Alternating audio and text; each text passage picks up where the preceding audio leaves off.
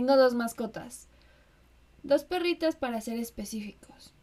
Una cachorrita que me la regaló recientemente alguien súper especial para mí y otra que está conmigo desde hace casi 10 años. Y obviamente los cuidados entre una y otra son súper diferentes. Son demasiado adorables.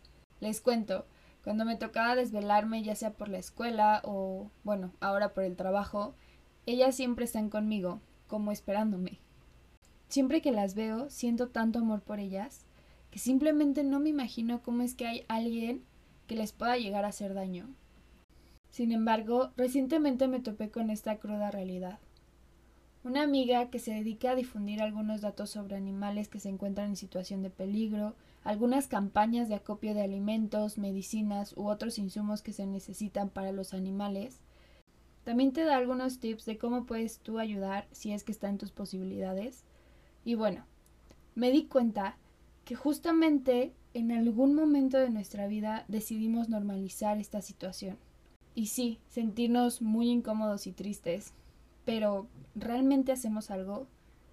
Entonces me empecé a cuestionar, ¿qué pasa con esos animales que decidimos invisibilizarlos, por así decirlo? ¿Qué pasa con esa mascota del vecino que así esté soleado, lluvioso o helando, siempre está en la azotea sin comida o algún lugar por resguardarse? ¿Qué pasa con esa mascota que fue regalo de Navidad, cumpleaños o San Valentín?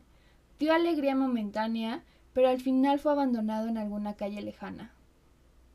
¿Qué pasa con esa perrita o gatita que solo la utilizaron para tener cachorros, quitárselos mucho antes de poder criarlos para venderlos?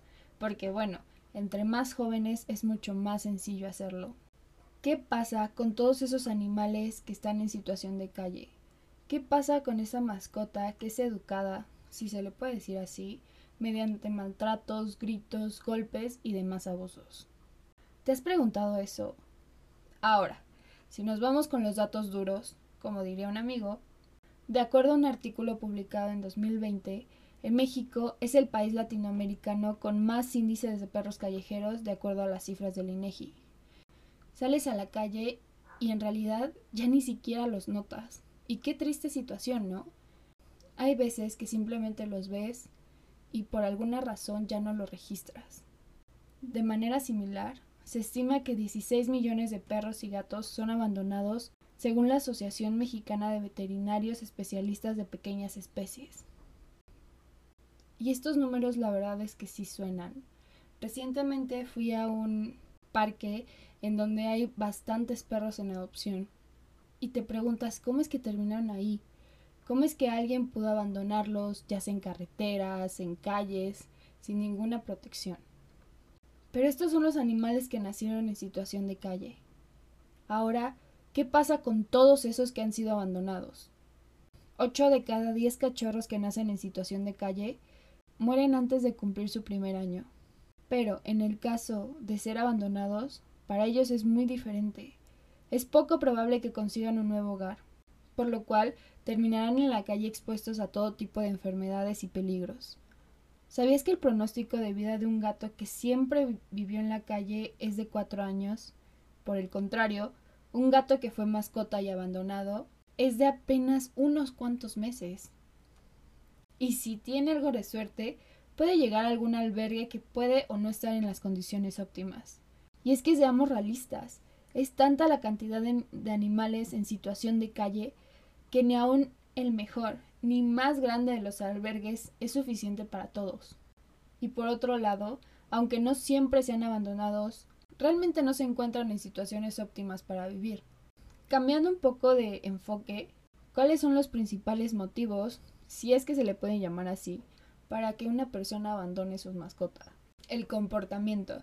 El famoso es que no obedece, es que es demasiado latoso, es que es agresivo, pero esto está 100% relacionado con el adiestramiento que le demos y obviamente el tiempo y cariño que le brindemos. Dinero. Y sí, tener una mascota es caro. Los gastos van entre veterinario, comida, vacunas, etc. Todo lo que se nos ocurra para tenerlo en óptimas condiciones. Por eso reitero la importancia de estar consciente de este tipo de responsabilidad, tanto emocional como económica. Una mudanza.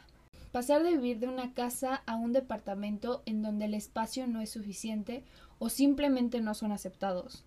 Por lo cual, las personas optan por abandonar a las mascotas, sobre todo si son de gran tamaño, porque podrá caber nuestra televisión de 60 pulgadas, pero no la mascota. Aburrimiento. Así es, por frustrante que suene, hay ocasiones donde ven a las mascotas como un objeto, un juguete, la distracción del momento, camadas indeseadas. Es decir, que tu mascota tenga crías y no puedas conservarlas o mantenerlas. Aquí es donde la esterilización toma mucha relevancia. En caso de que tu mascota tenga cachorros, por favor, promueve la adopción responsable. Estar seguro que el cachorro estará en una casa donde estará seguro y podrán cuidarlo. Dejan de ser rentables. Esta es la más triste que encontré. Lamentablemente, hay perros y gatos que son usados con fines de lucro. Por ejemplo, crías, peleas o cualquier otra actividad que genere algún riesgo o ganancia a costa de su integridad. Por lo cual, cuando el animal está viejo o enfermo, o simplemente ya no puede seguir con esto, se le abandona.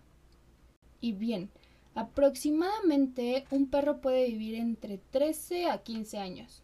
Para el caso de los gatos es entre 12 años, dependiendo de la raza, talla y cuidados, obviamente. Por lo cual, no solo es un compromiso de algunos meses, así que valóralo antes de adoptar y sé consciente de que es un ser vivo, que siente y que será sobre todo un compromiso por este lapso. Es decir, no sueles adoptar un mes y después abandonarlo o arrumbarlo donde se pueda. O en caso de que no te sea posible conservarlo, promueve la adopción responsable, que lamentablemente en la calle no sobrevivirán por mucho tiempo. Y la verdad es que no lo merecen, por lo cual sé consciente de este compromiso. Y es que el maltrato va mucho más allá de provocarle algún daño. El abandono, el no brindarles cuidado de salud, espacio para su recreación, alimentación, todo esto se vuelve un foco rojo. Y es que el problema no solo es el abandono, sino también el descuido y la crueldad con que los llegamos a tratar. Y espero que hasta este momento ya te estés preguntando qué es lo que podemos hacer para reducir esta situación la primera y lo más seguro es que ya la escuchaste anteriormente, es adoptar en lugar de comprar. Como vimos, hay muchos perros y gatos principalmente que están en situación de calle. Y es por esta razón que tú puedes cambiar la vida de alguno de ellos al adoptarlo. Y también contribuyes a la no explotación de animales que son utilizados con este fin de solo tener crías para su venta. La esterilización porque rescatar a un animal en situación de calle es salvar a uno, pero esterilizando salvas a muchos más de esta situación. Si está en tus manos, puedes rescatar al animal en situación de calle al brindarle un hogar temporal y ya posterior buscar alguna familia que pueda quedárselo permanentemente. O en su caso también buscar algún refugio en donde puedan apoyarlo. Y como último, Puedes hacer donaciones a algún albergue de tu confianza que se dedique a rescatar y cuidar animales en situación de calle.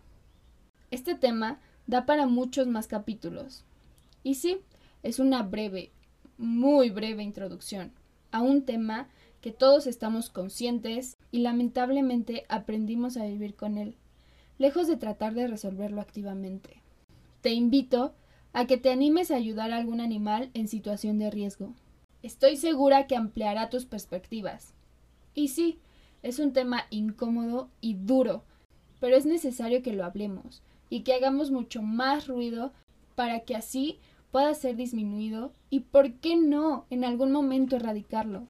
En este capítulo te dejo esta pregunta sobre la mesa. ¿Qué harás para ayudar a un animal en situación de riesgo?